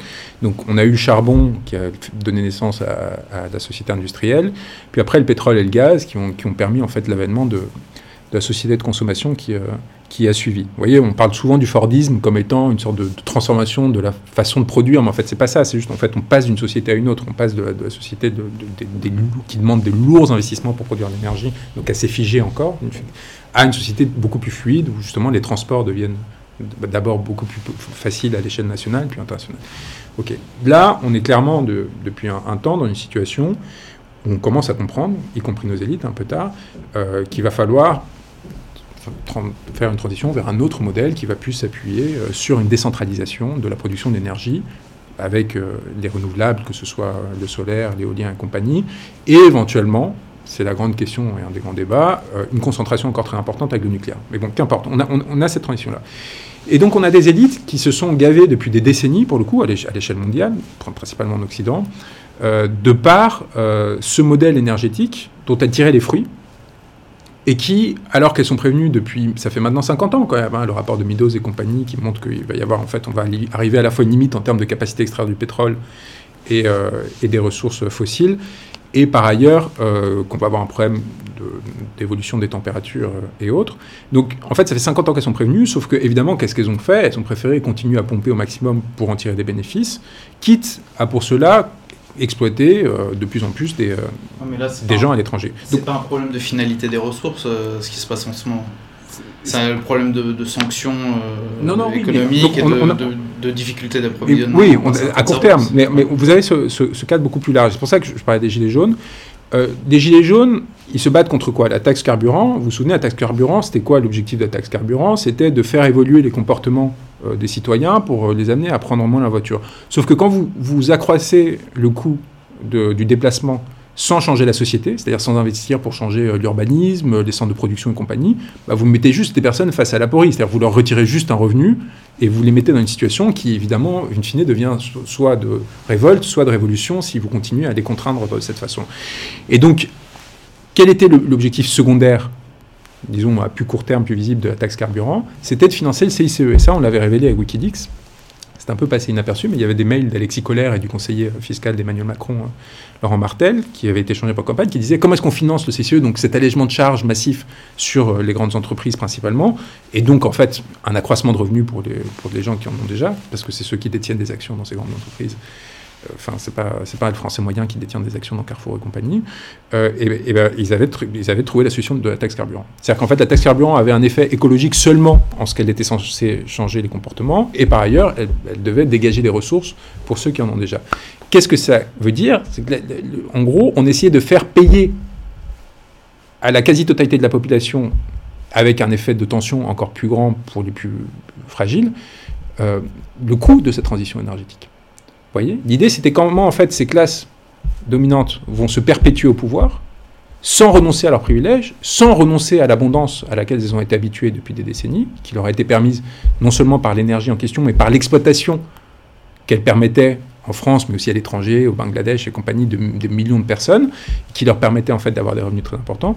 Et comment est-ce qu'en fait on s'assurait que ça n'allait pas produire une transformation sociétale telle que, en gros, euh, bah, un, on se rendrait compte qu'ils servaient à rien, parce qu'ils n'ont rien prévu, rien organisé, et deux, bah, du coup, soit on leur coupe la tête, soit on s'en débarrasse, pour éviter la révolution. Et donc, ils ont tenté avec la taxe carburant, ça n'a pas marché, et ils sont retrouvés face à une situation, et c'est en ça que je trouve que euh, les Gilets jaunes sont vraiment des, euh, des éclaireurs, en fait. C'est vraiment les premiers qui, sont, qui, en fait, ont bloqué cette sorte de tentative qui a lieu dans toutes les sociétés. Et, c'est là où il n'y a pas besoin de faire du complotisme, de penser qu'il nouvel ordre mondial, c'est pas nécessaire, en fait. Chaque société occidentale et moderne, en fait, s'étant structurée de la même façon, dans tous les pays, vous allez avoir la même réaction de la part des mêmes élites qui vont essayer d'imposer à, leur peuple les mêmes surcoûts pour essayer de, Et donc je pense que le, discours d'Emmanuel Macron s'inscrit de façon large sur cette question-là. Et là, à nouveau, vous avez une décision complètement aberrante qui consiste à se jeter euh, dans un conflit qui en fait ne nous concernait pas directement. Ça a été impossible à dire. La question euh, du conflit russo-ukrainien n'est pas un conflit qui engageait directement nos intérêts, si ce n'est justement sur les conséquences qu'il pouvait avoir sur notre approvisionnement en gaz, en blé et ainsi de suite. Et c'est là-dessus qu'il aurait fallu se concentrer. C'est là-dessus, c'est que à ça qu'Emmanuel Macron aurait dû réfléchir s'il était un président sensé. C'est dès le départ, il aurait dû se dire qu'est-ce que je fais pour préserver la souveraineté et l'indépendance de Français, des Français? En quoi est-ce que ce conflit-là risquent d'atteindre leurs intérêts. Et quelle est du coup la position que je dois adopter pour préserver mais est-ce qu'on a des liens culturels historiques ou que ce soit avec euh, l'Ukraine ou avec non. Donc en fait la question elle aurait dû se résumer à ça. Et au contraire il va se mettre dans une position de signification morale avec tentative d'affirmation de sa puissance jusqu'à être ridiculisé. C'est génial cette, euh, ce documentaire qu'il y a sur, euh, sur Emmanuel Macron et sa cellule diplomatique où il y a cette conversation entre lui et Poutine où Poutine finit par lui dire, donc Macron lui dit, attends, on va organiser une réunion juste avant que tu envoies tes chars, organisons au moins une réunion avec Biden à Genève, comme ça au moins on aura l'impression que j'ai fait quelque chose. En gros, c'est ça le trade-off qu'il demande à Poutine. Poutine a besoin à ce moment-là de ne pas apparaître isolé sur la scène internationale. Euh, parce qu'il sait très bien que ça, risque de poser problème s'il y a une coupure complète des liens du jour au lendemain. Donc il accepte de jouer ce jeu. Il sait très bien que Macron ne le fait que parce qu'il est à trois mois d'une élection et qu'il a besoin de donner l'impression qu'il fait quelque chose et que et, fait qu'il a besoin de se faire réélire. Et donc il accepte, mais sans être dupe. Et donc il est là, euh, ouais ouais bon ok on en parle, euh, très bien je suis très content d'avoir parlé. Bon en fait je voulais jouer hockey, en, gros salut. Et là où il y a un double truc, c'est que ce qui est hallucinant dans ces documentaires, je recommande à tout le monde de voir, qui, je pense, a été produit par France 2 ou France 3, c'est qu'involontairement, ils montrent encore une fois la bêtise de ces gens-là. D'une part, tous les conseillers diplomatiques, euh, enfin la cellule diplomatique qui est suivie de l'Élysée, déjà, il y a un problème de tenue intellectuelle. Ils sont, ils, sont pas brillants, ça se sent, ils sont, ils sont quand même, ils ont gros terme, de tenue, y compris physique et vestimentaire. C'est des gens qui sont là un peu euh, installés, qui, qui se comportent. Enfin, il y, a un truc vraiment de non-incarnation de leur fonction. Et, et, et quand même, quand même, de bêtises. C'est-à-dire qu'en fait, ils pensent quand, Poutine s'engage à dire euh, oui, ok, je vais y réfléchir, euh, je vais considérer l'option avec, euh, avec, il, dit, il dit ça de cette rencontre avec Biden, il le dit en disant je vais voir avec mes, conseillers. Et eux, ils le prennent comme oui, ok, on va considérer l'option publiquement, vous pouvez rendre public le truc. Et donc, ils commencent à danser, enfin, un truc complètement aberrant, et ils annoncent qu'il va y avoir une rencontre Poutine-Biden à Genève, alors qu'il y a 100 000 personnes qui sont mobilisées aux frontières de Kiev pour, pour rentrer, je pense que c'est deux jours plus tard qu'ils rentrent en Ukraine, et que et qu'en fait, ça n'avait aucun sens dès le départ de croire que. Parce que quelle était la fonction Qu'est-ce que pouvait apporter la France dans ces discussions, dans ce processus de paix qu'il voulait mettre en place? Aucune. Et c'est là où on voit la différence avec un, un vrai homme d'État, quel que soit euh, ce qu'on peut penser de. qui, est, Erdogan. Qui est Erdogan, qui, qui, lui joue de son rôle géostratégique parce qu'il est justement en, en, embranchement vraiment sur des enjeux essentiels en termes de communication maritime et ainsi de suite. Enfin, il a, il a quelque chose sur lequel peser. Et donc, en fait, il joue de ça pour jouer des missiles Dominici et il obtient, il obtient des discussions, il obtient en fait des réunions tangibles pendant le processus, une fois que la guerre est intervenue. Alors que Macron, on voyait bien qu'il n'avait rien à dire. Qu'est-ce qu'il disait juste Non, faites pas la guerre tout de suite, comme un, comme un enfant un peu, un peu perdu. C'est. Il y, a une vacuité qui est, qui à la fois instrumentale, encore une fois, pour le processus électoral, etc., mais qui est aussi liée à une absence de pensée très importante. C'est des gens qui ne réfléchissent pas et qui se retrouvent six mois plus tard dans une situation où euh, on va tous le payer de façon collective, alors même et ça, j'avais annoncé euh, juste avant qu'on me suspende mon compte Twitter, enfin qu'on le verrouille. Euh, mes derniers tweets, si, vous regardez ceux qui sont encore affichés, portaient, donc c'était en avril, euh, sur l'exemption qu'avaient obtenue l'Espagne et le Portugal, qui ne sont pas des puissances énormes à l'échelle européenne hein, quand même, auprès de la Commission européenne, sur la fixation des tarifs de l'énergie vis-à-vis du tarif du gaz. C'est-à-dire en fait, ils, avaient, ils ont réussi à se sortir de ce truc aberrant qui a été construit par l'Union européenne, qui consiste à dire qu'aujourd'hui, parce que c'est de l'énergie euh, la plus chère, tous les tarifs de l'électricité en fait sont fixés sur, sur, sur celui du gaz. Donc du coup, ça fait exploser tous les tarifs, y compris lorsque l'énergie est produite par le photovoltaïque, par, par l'éolien et ainsi de suite. Et, et, l'Espagne et le Portugal, on dit attendez, mais c'est n'importe quoi. On est en train du coup de payer une prime énorme à des producteurs euh, enfin, qui ne dépensent pas un euro de plus pour produire leur, leur, leur énergie, donc du coup l'électricité. Sortez-nous de là. Et ils l'ont obtenu. Est-ce que Macron, le tout-puissant président du Conseil de l'Union européenne pendant cette période, etc., a obtenu quoi que ce soit pour les Français. Rien du tout. Et du coup, il se retrouve six mois plus tard à dire oh, bah maintenant, euh, on va avoir du mal à passer l'hiver. Bah ouais, merci. parce que si la France sort de ce marché-là, euh, le, marché. Du, mécanisme de fixation. le, marché, il existe. Hein. Enfin, les interconnexions, de toute façon, vous pouvez pas aller, vous n'avez pas enfin, saboter les tubes. Et les, enfin, mais, donc, il suffit juste, avec votre poids politique, de dire non, non, écoutez, ce mécanisme de fixation des prix qui est inventé par je ne sais quel technocrate il y a 15 ans, qui est en train de nous ruiner, en fait, collectivement, on arrête. On arrête et on met tout de suite, pas en avril, hein. là, ces tweets sont faits en avril, pas, en octobre ou avec la commission, enfin en septembre, avec la commission européenne qui finalement commence à se réunir. Oui, dans quelques semaines, on va peut-être. Et ça, ça revient sur, une question sur l'Union européenne.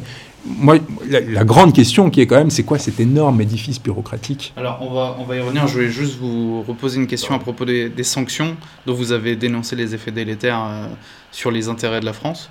Euh, la question, c'est aussi lorsqu'il y a la guerre aux portes de l'Europe, lorsqu'un pays envahit un autre pays souverain, euh, qui a des bombes qui sont larguées sur des civils, etc.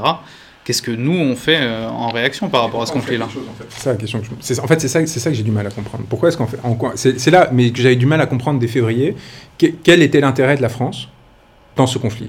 Personne n'a posé cette question à ce moment-là. partie de l'Union européenne et euh, si la Russie, euh, oui, mais si la Russie envahit l'Ukraine totalement, euh, la Russie sera aux frontières de l'Union européenne, et ce qui est une puissance rivale de l'Union européenne. Une puissance rivale, pas ennemie. Vous avez bien compris que l'objectif de Poutine, c'était pas d'envahir l'Ukraine, c'était d'y placer. Enfin, c'était clair dès le départ, mais ça l'a été d'autant plus quand il y a eu cette tentative ratée de le faire. C'était en fait de faire tomber Zelensky pour y placer un régime ami qui respecte ses intérêts et ce qu'il considérait être ses considérations géostratégiques. Où est le danger immédiat euh, pour la France? Je peux comprendre que l'Allemagne et la Pologne aient commencé à s'inquiéter. Ça je, peux, ça, je peux comprendre. Mais ça dit justement quelque chose très important sur l'effacement de la France, que je considère encore être, encore une fois, je suis très monomaniaque, mais le fruit de cette euh, déréliction intellectuelle, de cette absence de pensée au sein de l'État, qui encore une fois, là, je le décris à chaque fois comme un fait, mais si vous lisez Crépuscule, mon discours à Polytechnique, etc., j'essaie de décrire le pourquoi. Enfin, vous voyez, je me contente pas de dire ils sont tous bêtes, etc. Moi, qui j'essaie de partir de mon expérience au sein de Sciences Po, de l'ENS, auparavant de l'école alsacienne, où j'étais le, camarade de Gabriel Attal, de classe, d'essayer de comprendre qu'est-ce qui, dans ces espaces-là, fabrique cet espace de pensée, auquel cette absence de pensée auquel j'ai été confronté. Je suis pas en train de vous dire, j'ai regardé BFM, il, avait l'air bête. C'est l'inverse. Je sais que si Darmanin, euh, il n'arrive pas à s'exprimer sur, euh, sur BFM, c'est parce que euh, c'est tout simplement parce que, enfin, ou alors qu'il s'exprime en, racontant, enfin, en se fixant sur des points avec des éléments de langage complètement, complètement. C'est juste qu'en fait, il a peur de, de, parler plus parce qu'on se rendra compte qu'il est complètement nul. En fait, donc ils sont, ils sont contents en fait de, donner des petits morceaux comme ça, et ils sont un peu tous comme ça aujourd'hui. Il y a très peu de personnes qui ont une densité intellectuelle suffisante et qui ont passé suffisamment de temps à lire, à découvrir le pays, etc. pour pour avoir une pensée formulée de façon suffisamment euh, élaborée sur ces questions. Et, pardon, et, du coup, j'ai pas complètement répondu à, à votre question. Mais euh, c'est, euh, bon, vous y avez répondu. C'était en gros, qu'est-ce qu'on fait euh, par rapport à ce conflit qui est aux frontières de l'Europe et qui risque peut-être d'être une menace. On, regarde quels sont nos intérêts et on agit en, conséquence. C'est aussi simple que ça. Et, à aucun moment cette question ne s'est posée. À aucun moment. Et on a prétendu que c'est une question morale, etc. Alors que c'est un conflit complexe, alors que c'est une guerre qui a quand même cours depuis depuis des années. C'est pas là, c'est un épisode de plus la guerre. Ah oui, non, je vous disais sur la volonté de Poutine d'essayer de mettre un, un régime fantoche à Kiev. C'était ça l'objectif premier de la guerre. Depuis, euh, ça, c'est, bah, bien malin celui qui peut connaître les plans de Vladimir Poutine. Hein. Je pense qu'à l'époque, on était quand même, euh, enfin, on, avait, on était assez renseignés, y compris en, ouvert. Hein. Je, ne parle même pas des informations qui nous étaient transmises par les services, enfin, des choses qui étaient réservées. Il y avait clairement de la part de la fixation, quand vous écoutiez les discours de Poutine, avec toutes ces exagérations sur le régime nazi, euh, enfin, composé de, enfin, je sais pas ce qu'il racontait sur les violeurs ou les, je sais pas quoi. Enfin, il y avait tout un truc un peu comme ça, un peu.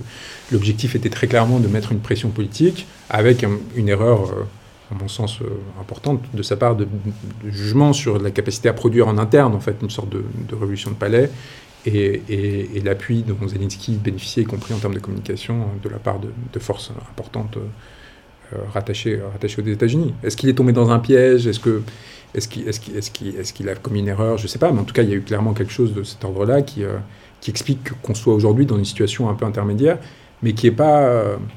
qui est, encore une fois, il faut, il faut quand même se rendre compte d'une chose, et, euh, Dieu sait si, euh, euh, si, je ne suis pas sensible au, régime politique de Poutine et, à sa façon de gérer, de gérer notamment ses populations internes, et à quel point j'étais sensible au massacre qui avait lieu en Tchétchénie et compagnie.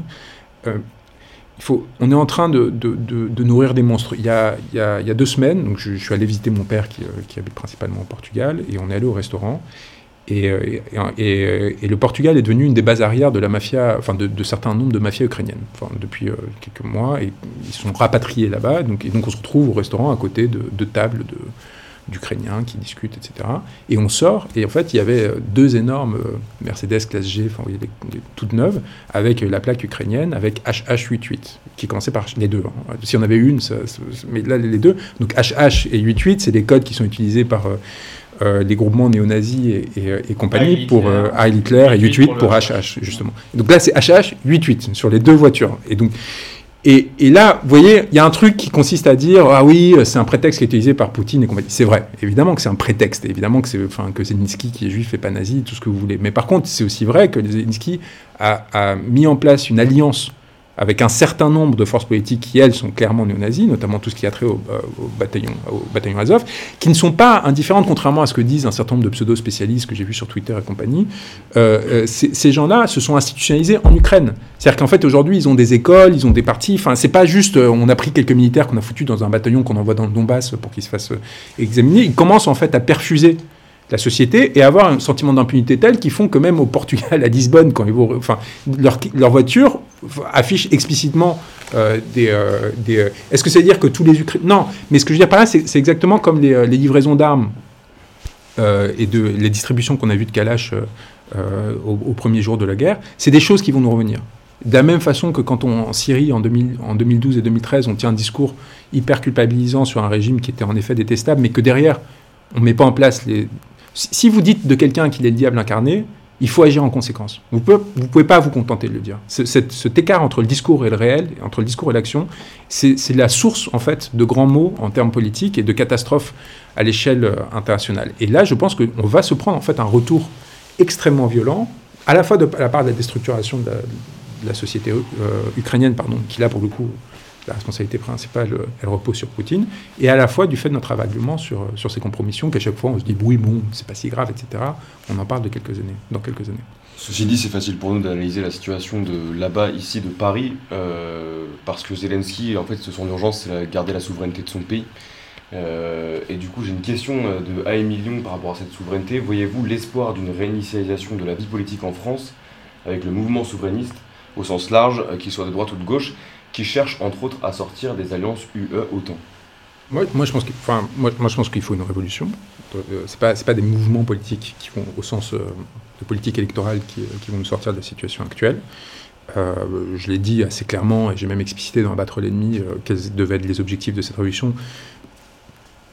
Que je défends pas d'un point de vue romantique ou utopiste, euh, parce que euh, j'ai lu le Tché quand j'avais 16 ans et que j'ai 17 ans d'âge mental et que je continue à, croire dans des... Euh, non, non, c'est juste que à, travers les impossibilités, les apories auxquelles j'ai été confronté successivement en occupant d'abord des petites fonctions au sein de ces appareils de pouvoir, mais que du coup j'ai vu de l'intérieur, en fréquentant ces personnes, puis après en accompagnant un certain nombre de mouvements, dont celui des Gilets jaunes, dont, j'ai vraiment été, auquel j'ai vraiment été intégré, notamment grâce à un certain nombre de personnes comme Maxime Nicole que j'ai que j'ai longuement défendu et, auprès de qui je me suis battu, et auprès de qui on se bat encore. Christophe Détinger, il est encore en train de se battre pour récupérer, enfin c'est moi qui le représente dans cette affaire, pour euh, récupérer sa cagnotte Litchi, que le gouvernement a décidé euh, enfin, de faire sauter. Euh. Juste pour les internautes qui auraient oublié, Christophe Détinger, c'est le fameux boxeur qui avait frappé un gendarme mobile. Qui avait fait reculer, en effet, à point nu, des, des, gendarmes mobiles qui étaient en train de bloquer un pont. et, des, avec, et qui présentaient un risque énorme pour, pour les milliers de personnes qui étaient en train de rentrer dans ce pont, qui, les amenaient, enfin de manifestants qui étaient en train d'aller vers l'Assemblée nationale, et, euh, et, à main nue, en fait, ce que j'ai trouvé sublime. Vous voyez vraiment quelque chose de l'ordre de face à, face à, face à, trois gendarmes qui étaient casqués, euh, enfin avec, euh, avec donc qui n'ont pas souffert de, de, dommages particuliers. Il y avait une femme, je crois, dans le trio de, gendarmes, justement. En tout cas, elle n'a pas été frappée par lui. Je ne sais pas s'il y avait une femme. Par contre, il y a une femme qui a été tabassée par les gendarmes et qui a été tombé au sol. Et c'est ça qui a déclenché son, son, une, vieille, dame et euh, son, passage à l'acte. Et, euh, et, euh, et cet homme a vu sa vie détruite, comme la plupart des, gilets jaunes qui ont été exposés. et aujourd'hui, il est dans une situation de souffrance extraordinaire. Et en plus, on a, on a essayé de lui retirer cette, cette canne. Donc ce, combat continue. Est-ce que je veux dire qu'en fait, à partir de cette connexion avec, avec ces gens-là, euh, et avec ce, mouvement de façon générale, le rôle qu'a joué Crépuscule peut-être pour, pour l'aider à, à, se prolonger, à trouver une légitimité, parce qu'il y avait une parole qui, venant de ce système-là leur disait mais vous avez raison, il, faut, il faut y aller. Euh, j'ai compris en fait que institutionnellement parlant, il n'y avait, pas de, avait pas de porte de sortie. Et, euh, donc j'en suis passé à, à, cette nouvelle étape qui, me coûte, qui me coûte très cher. Mais vous avez fait le lien entre ça et le enfin, la question de la souveraineté. Enfin, dans votre question, il y avait cette question sur la, souveraineté de l'Ukraine, donc la légitimité potentielle qu'ils avaient. Il ne s'agit pas de remettre en question la légitimité de l'Ukraine à se défendre face à un envahisseur, parce que pour le coup, factuellement, quoi qu'on pense du, du, du, conflit, c'est ce qui s'est passé. Il, s'agit de, de, considérer qu'est-ce que nous, en tant qu'entité politique qui recherche à nouveau une forme de souveraineté et de rendre une souveraineté à notre peuple, comment est-ce qu'on se positionne dans les faits, pas dans le discours, par rapport à ce conflit-là. Et qu'est-ce que si les Vallons ont, envie d'être attachés à la France euh, demain, enfin, moi, moi j'ai pas envie que les Russes, les Japonais, les Chinois s'en mêlent. Enfin, vous voyez, enfin, c'est, euh, euh, et je, ne vois pas en quoi le fait qu'ils s'en mêlent pourrait apporter du bien. Enfin, si jamais il y a une sorte de guerre civile entre Vallons et Flamands, et que, enfin, vous voyez, tout, ça veut pas dire qu'il faut pas être attentif, qu'il faut pas essayer de, limiter les dégâts au maximum, ainsi de suite, mais pas, pas de la façon dont ça a été fait par Emmanuel Macron, et pas, a fortiori, euh, par notre implication euh, croissante dans, sans queue ni tête dans, dans, dans, ce, dans ce, conflit qu'on fait finalement que, que prolonger aujourd'hui. C'est-à-dire quels sont les résultats effectifs de notre... Euh, encore une fois, moi je pense que l'échec de Poutine est vraiment un échec de Poutine. Je pense qu'en fait, il, y a vraiment eu une erreur de calcul sur l'idée de faire tomber Zelensky. ça, c'est pour ça qu'il a massé ses forces énormes sans à aucun moment rentrer dans Kiev, autour de Kiev. Et, et c'est pas parce qu'on a livré des canons César que c'est pas arrivé. Enfin, c'est juste parce que le régime politique en Ukraine avait suffisamment d'appui pour tenir, contrairement à ce qu'ils pensaient. Et, à partir de là, notre contribution à tout ça, à part euh, aggraver la situation, je ne suis pas sûr euh, qu'elle soit très pertinente. Leur donner les moyens de se défendre. C'est une façon aussi de. Mais bah, je pense, c'est là, c'est pour ça que je, vous donnais cette quête lecture parce que je ne pense pas, encore une fois, que l'échec de Poutine soit lié à leur capacité à mieux se défendre. C'est pas une question militaire. C'était une question de réussir à faire tomber ce régime ou pas. Ils n'ont pas réussi parce que pour le coup, il y avait un point d'appui, etc. Et il n'y avait pas de volonté militaire d'occuper l'ensemble du territoire. D'ailleurs, on le voit, enfin, la lutte actuelle, elle, très, euh, elle, se concentre aujourd'hui sur la question du Donbass à nouveau. Elle n'est plus du tout sur une question. Et le retrait tactique qui a été effectué par les Russes euh, de la région de Kiev, il n'est pas lié à des considérations militaires, sincèrement. Enfin, ou alors on... Bah, il y a eu des... enfin, on va pas faire une analyse euh, militaire euh, de, de l'Ukraine, mais il y a eu des graves dysfonctionnements dans la progression de l'armée russe. Si, si, si, Poutine avait considéré que l'enjeu stratégique était équivalent à celui qu'il a connu en, Tchétchénie, il aurait envoyé les chars et les bombes jusqu'à ce que, ça, jusqu'à ce que ça, ça, tombe et il aurait fait raser Kiev. Enfin, il n'y aurait pas eu de difficulté. Il a, il a montré qu'il était parfaitement. Pourquoi? Parce qu'il considérait, c'est vrai, la Tchétchénie faisait partie intégrante et définitive de la Russie, euh, et ce n'est pas le cas pour, euh, pour Kiev, pour l'Ukraine, pour cette partie d'Ukraine. Euh, on a abordé un peu tout, tous les sujets possibles en même temps. on va essayer de retrouver un fil un peu normal. on vous parlez, alors si je comprends bien, vous nous dites que vous êtes pour une révolution et que vous préférez même pas parler finalement de mouvements souverainistes de droite ou de gauche, quoi qu'il arrive, il faut faire table rase de tout ça. Euh, eh bien, euh, à contrario, enfin, j'ai une question de Nico GM qui nous demande, qui vous demande, que pensez-vous de la mouvance royaliste cette fois en France? Est-ce une alternative possible à la République? C'est intéressant. L'Action française m'a invité euh, à une conférence le mois dernier. J'aurais répondu que l'époque était trop bête pour, pour s'autoriser ce genre de, de rencontres. Ça allait, ça allait cristalliser à nouveau des, enfin justement des polémiques, enfin, des, trucs de, surface complètement, stupides. C'est intéressant parce que les royalistes justement étaient présents euh, dès l'acte 1 des Gilets jaunes. Et, moi, moi, je ne savais même pas que ça existait encore, en fait. Enfin, j'ai un peu rigolé. Enfin, je sais pas si c'est évident, mais en tout cas, j'ai vraiment un truc de, de, garçon de gauche qui pensait vraiment que c'était un, mouvement éteint depuis très longtemps. Et après, en fait, j'ai compris, compris la raison de leur présence. Euh, il y, avait vraiment au milieu, pris entre à la fois les anarchistes, euh, les gens d'extrême gauche, euh, et de l'autre côté, bah, toutes ces dimensions d'extrême droite et compagnie, au milieu se retrouvait la République parlementaire, et, la, notion de régime représentatif était prise en étau, en fait, par, tous les autres mouvements qui considéraient que c'était, pour des raisons très différentes et parfois contradictoires, un système qui n'était pas, qui, n'était pas utile politiquement parlant. Et donc, euh, et donc, euh, donc, donc, donc, moi, je pense que c'est une, une impasse. Je comprends en fait qu'elle survive encore parce que euh, bah, elle est nourrie par des siècles et des siècles de littérature, de textes. Et donc, quelqu'un qui, par exemple, s'intéresse à l'histoire, qui s'intéresse à la littérature et qui, qui va, je sais pas, découvrir un auteur qui le passionne du XVIe siècle et compagnie, va, va, nécessairement plonger dans ce, dans ce genre de discours. Mais, mais en tout, cas, en tout cas, le royalisme à la française, qui consistait à dire que Louis XXIV, enfin, Louis, Louis de Bourbon, Louis, Louis, Louis XX, enfin, je sais pas, enfin, en gros, que, Louis, c'est Louis, Louis de Bourbon, enfin, voilà, enfin, que Louis de Bourbon va devenir, euh, enfin, serait le. Ouais, c'est pas, c'est pas actuel. Est-ce que après la question de la nature du régime qui devrait succéder à cette république parlementaire, par contre, c'est euh, une question qui est qui, laisse la porte ouverte à n'importe quelle euh, forme politique. Moi, c'est davantage le spectre des idées maurassiennes qui subsiste dans le mouvement royaliste, avant même les questions de savoir qui va prendre le, trône. C'est une question intéressante parce que dans, ce cas-là, vous considérez que, parce que bon, enfin, donc euh, Maurras, Mainville, Action française, donc, Zemmour, en fait, vous, considérez que c'est un, c'est, euh, je, en fait, il y, a cet aspect-là, et puis encore plus à l'extrême droite, ou, vraiment à l'extrême droite pour le coup, il y, a aussi une survivance idéologique en France qui est le soralisme, euh, qui, repose aussi sur un, rapport textuel à des, euh, à, des mouvements intellectuels de la fin du 19e et du début du 20e. Mais je pense que de la même façon que, j'imagine, vous, vous ironisez beaucoup sur, sur, sur les derniers partis marxistes et communistes, moi, j'aurais tendance à ironiser de la même façon sur la survivance. Enfin, vous voyez, parce que c'est des héritiers de souches idéologiques qui, euh, dans les deux cas, ont été produites par des textes qui ont été écrits au 19e, au début du 20e, et qui, à mon sens, n'ont pas prise euh, de façon utile, dans un sens ou dans l'autre, sur, euh, sur notre contemporain, qui, notamment à cause des évolutions technologiques, a vraiment transformé la, la façon de, de, vivre en politique, en fait. Par contre, ça, ça, fait, euh, ça arrête pas de s'allumer, de s'éteindre les verts. Et après, ça devient rouge. puis, euh, c'est lui qui fait ça en régie, ça devrait aller... Et après, il n'y a rien. Enfin, parfois, souvent, quand je parle. Donc, euh, on découvrira. Si, tout va bien, ok. On a déjà une heure. En ouais. ouais bah, je pense que je, je, vais vous poser une, une dernière question.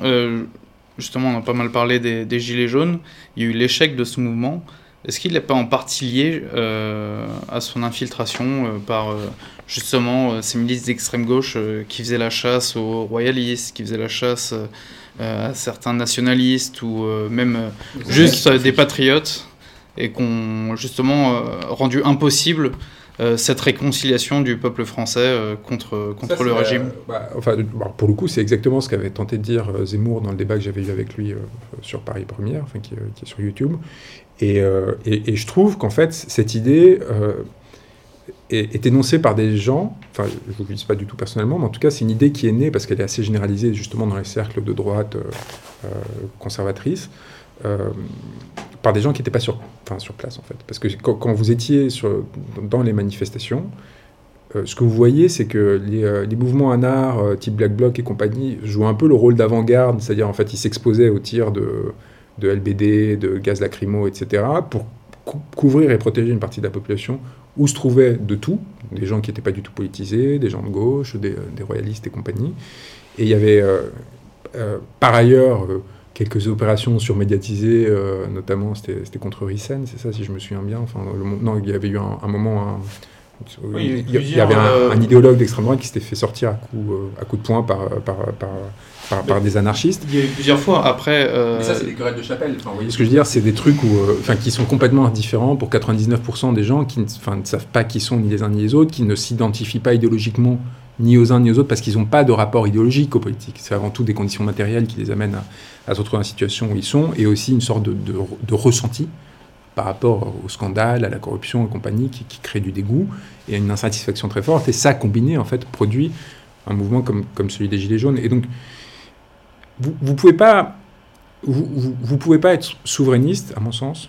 Euh, et, en fait, si vous voulez être souverainiste, vous êtes obligé d'accepter que, que la France est très diverse, y compris idéologiquement parlant. Et qu'en fait, si vous voulez reconstruire les conditions d'une souveraineté nationale, il, faut faire de la place à tout le monde. Et ça, ça vaut pour tous les camps, d'ailleurs. En fait, l'enjeu, le clivage principal, ça répond aussi à la question que vous m'aviez posée tout à l'heure, c'est avant tout celui-là. Est-ce qu'on recrée un espace politique qui nous est propre où la discussion, elle n'est pas euh, dépendante d'algorithmes qui sont façonnés euh, en Californie, euh, qui, en fait poussent soit ce qui les intéresse commercialement, soit ce qui les intéresse idéologiquement, où la presse est détenue par la population et pas par des petites élites, qu'elles soient de droite ou de gauche, qu'est-ce que ça change finalement? Enfin, vous finissez en fait par avoir une influence sur les contenus qui, qui, est délétère, parce que vous avez une instrumentalisation de la parole et de l'espace public, de la même façon que des mécanismes de démocratie directe, c'est des choses qui sont qui en fait, voilà, si vous avez confiance en votre peuple, si vous considérez vraiment que votre peuple devrait, euh, devrait régner au sens le plus politique du terme, il faut, euh, il faut l'accepter dans, dans, ses contradictions idéologiques et, le, et, lui donner les outils en fait de sa souveraineté. C'est ça être vraiment souverainiste. C'est pas, c'est pas autre chose à mon sens. Quoi. Et s'assurer qu'à aucun moment les influences extérieures viendront essayer de s'accaparer euh, ce processus, et, soit pour capter des richesses, soit pour l'exploiter, le piller, ainsi de suite. Et, en fait, cette forme d'écuménisme politique, je l'ai découvert avec les Gilets jaunes. Enfin, vous voyez, je, rentre dans les Gilets jaunes étant euh, un garçon de gauche euh, un peu, euh, un peu bête, quoi. Enfin, avec, j'ai mon camp, enfin, j'ai mon. Et, je, comprends en fait que, l'enjeu politique est beaucoup plus fondamental que, d'imposer mes idées sur, sur je ne sais quelle question, et qu'il s'agisse avant tout de rendre, en fait. Et, on a tous tendance, journalistes, intellectuels, politiques et compagnie, à vouloir prendre parce qu'en fait, on, se retrouve dans des positions de pouvoir, y compris, euh, y compris inconsciemment, en fait. Et donc, euh, ce réflexe à chaque fois de se dire, mais c'est pas forcément, c'est pas à moi de, déterminer euh, ce qui devrait être fait ou pas, mais c'est au peuple justement de retrouver la capacité à s'autodéterminer. Je pense que c'est, ce qu'il y a de plus sain politiquement, a fortiori, en tout cas pour des gens comme moi qui viennent de classes politiques, enfin pardon, de, de classes sociales aisées et qui ont donc cette habitude en général de, dire le bien ou, ce qui doit être pensé. Juste pour vraiment terminer, un petit mot euh, sur Julian Assange. J'aurais voulu qu'on en parle plus longuement, mais euh, ça fait déjà un, bout de temps qu'on discute. Vous avez été son conseil pendant un temps. Euh, on a vu par exemple Emmanuel Macron proposer l'asile à une journaliste russe qui avait mis une pancarte contre la guerre en Ukraine et qui l'a refusé. mais il l'a refusé de proposer cet asile à Julian Assange. Vous en pensez quoi? Je pense que c'est une autre chose qu'Ismaël Léménien m'avait dit à la fin de la rencontre qu'on avait eue à l'Élysée. Euh, il m'avait dit faites attention à ne pas devenir, euh, malgré vous, l'agent d'influence extérieure. En fait, il y, a une paranoïa très importante dans les élites françaises, et ça s'était vu dans un entretien de Macron au Point sur les Gilets jaunes, où il avait dit non, mais en gros, c'est les Russes, quoi. les Gilets jaunes. et en fait, ils n'arrivent pas, ils en fait, tout ce, qui, est trop honnête, enfin, trop délié d'intérêt, ils sont obligés de le, raccrocher à une puissance euh, extérieure, obscure. Quelque part, les complotistes, c'est quoi. Et donc, typiquement, sur euh, Assange, il est prisonnier de ce jeu de perception euh, qui font que dans l'appareil d'État, l'appareil sécuritaire, en particulier français, on considère qu'il a été l'idiot utile des Russes. Pourquoi? Parce que il, a, il a révélé des secrets sur les États-Unis. Est-ce qu'ils comprennent pas parce qu'en fait, ils n'ont pas le temps de travailler sur ces questions, et moi, j'ai mis des années hein, en le fréquentant à comprendre. Juliane, c'est quelqu'un qui, a, qui, a, est un, petit génie, qui découvre l'informatique dans les années 80 parce, parce que c'est un petit génie. Et donc à 16 ans, il se retrouve un peu comme ça par hasard euh, dans les serveurs euh, du, du, ministère de, de, la Défense américain, Department of Defense. Donc il se balade, enfin, vous voyez, comme un gamin, enfin, il s'amuse. et, et, dans un certain nombre d'autres institutions, et il, va se retrouver arrêté à cause de ça. Et, donc il va découvrir en fait la violence de l'institution policière et judiciaire face à un truc en fait qui, avait, qui, une gaminade sans intérêt. Donc au lieu de leur proposer de devenir un, je ne sais quel héros ou, ou, en tout cas hacker en chef des Australiens, il le menace de le mettre en prison. Et à ce moment-là, en fait, il découvre justement que qu'en tant que citoyen australien, il n'est pas citoyen, il est sujet. Il est sujet d'un espace géopolitique beaucoup plus large, qui est un peu euh, une sorte de néo-empire américain, et, qu'en fait, euh, en tant qu'Australien, il ne sera jamais protégé. Et, euh, si, en tout cas, s'il fait quelque chose qui déplairait aux États-Unis. Et, je pense que quelque part, ça le révolte. Il se dit, mais comment ça se fait? Encore une fois, un ado de 17 ans, enfin, il se dit, mais c'est quoi cette histoire? Moi, je, je croyais jusqu'ici à la fiction où il y a un État souverain qui protège mes droits et compagnie. Et donc, il va devenir un dissident de son espace politique à lui. Donc évidemment qu'il s'intéresse beaucoup plus aux États-Unis euh, qu'à la Russie ou à la Chine ou au Zimbabwe. enfin, évidemment qu'il va se centrer sur son empire à lui, en fait. Et il va essayer, à partir de là, de dénoncer ce qui ne fonctionne pas et à partir de construire une réflexion politique à partir de cette euh, coïncidence, quelque part. Et, la bêtise, en fait, a consisté à interpréter la chose à l'envers. Se dire, ah oui, mais si s'attaque aux États-Unis, c'est qu'il doit servir à des ennemis des États-Unis. Qu'est-ce qui pourrait servir des Chinois? On ne voit pas trop, non? Bah, donc, voilà. Et, du coup, en fait, il y a une sorte. Vous rajoutez à ça la faiblesse et la lâcheté euh, du président de la République. Moi, j'ai quand même donné ce dossier à Dupont-Moretti.